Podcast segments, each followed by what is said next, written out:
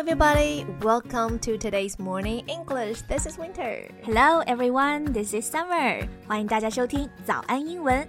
哎，Winter，你知道吗？刚刚我又面临一个非常困难的决定，午餐该吃什么？Huh, you know this question is so common that it is even named. It's called lunchtime dilemma. It's a tough call. 那我们今天就一起来看一看呀，和做决定相关的各种英语表达吧。 在节目的开始，给大家送一个福利。今天给大家限量送出十个我们早安英文王牌会员课程的七天免费体验权限，两千多节早安英文会员课程以及每天一场的中外教直播课，通通可以无限畅听。体验链接放在我们本期节目的 show notes 里面了，请大家自行领取，先到先得。So Winter, have you ever been in a lunchtime dilemma? Luckily, I don't have to go through that. I run back it almost every day.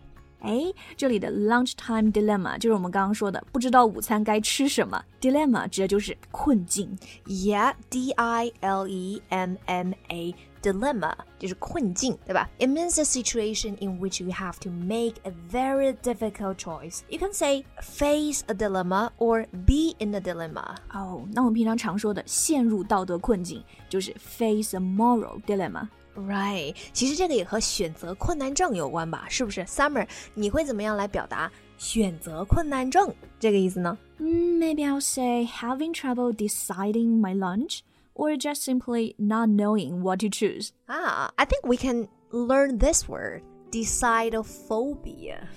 Phobia 我知道是个常见的后缀，表示对什么事情有恐惧。Right. 那可不可以说 decision phobia?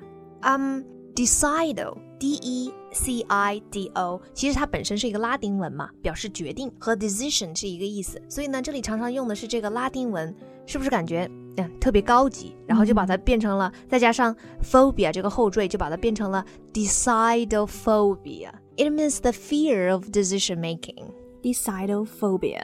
Actually, decidophobia is time consuming. We could have used that time for something more important. I agree, but sometimes people are just being cautious. Um, when facing a dilemma, they need to weigh the benefits against the suffering. Weigh the benefits against the suffering.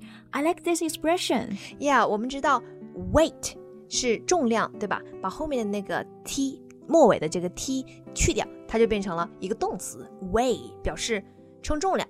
那也就是表示权衡。对，那收获和损失，我们可以用 benefits and suffering. So we can say weigh the benefits against the suffering.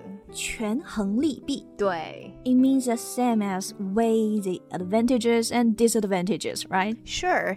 And these two words are quite long. Yeah. Um, there's a shorter phrase we can use. What is that? That's pros and cons. Pros and cons 分别指的就是优点和缺点。哎，我突然想起来，在《老友记》里面，Ross 就做过一件这样的事情，把女朋友的优缺点都列出来。这里的优缺点，他们说的就是 a list of pros and cons. Yeah, before rushing to make a decision, we should take some time to weigh the pros and cons. 那有时候做决定的时候啊，我们也会参考一下其他人的做法，先观望一阵。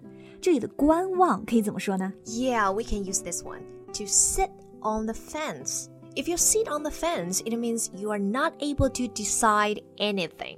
Fence 指的就是围栏、栅栏，对吧？对，但是你想啊，坐在栅栏上，坐在围栏上，其实就是到处看嘛，对不对？持观望态度，做不了决定。Okay, so Winter, when was the last time that you sat on the fence? Um, most of the time I'm a quick decision maker, but last week I saw two beautiful dresses and I just couldn't make up my mind. I was sitting on the fence for a while. Then which one did you get? I bought them both. yeah, I went home with no regret at all. That's a good call.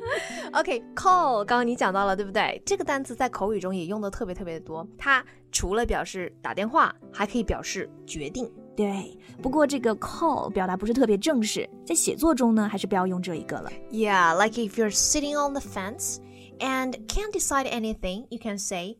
That's a tough call. 嗯哼，比如有的事情呢，你也做不了决定，你也可以说 It's not my call to make. It's not my call to make. ，right？、 Yeah. 对于这种艰难的决定，有的时候呢，就算一时决定了，事后可能还是会后悔的。对，会后悔。We might regret thinking too much or maybe too little. And it's very likely that we still have second thoughts. Second thought，字面意思指的是第二个想法，其实就是转念一想，再想想这个意思。对， 第一想法，对吧？然后第二个想法、w e can say have second thoughts about something。比如再一想，我其实也不需要两条裙子，就是、I'm having second thoughts about buying those two dresses. Okay, but now it's too late to have second thoughts. Yeah, maybe I should weigh the pros and cons before buying anything. OK，那这就是我们今天关于做决定的各种表达啦。 Thank you so much for listening to today's morning English. This is Winter. This is Summer. Bye. Bye for now. 今天的节目就到这里了。如果节目还听得不过瘾的话，也欢迎加入我们的早安英文会员。 成为会员，您就可以无限畅听我们每天一场免费的中外教直播课，以及两千多节原创系统课程了。今天我们限量送出十个七天免费试听权限，试听链接放在我们本期节目的 show notes 里了，请大家自行领取，先到先得。This podcast is from Morning English. 学口语就来早安英文。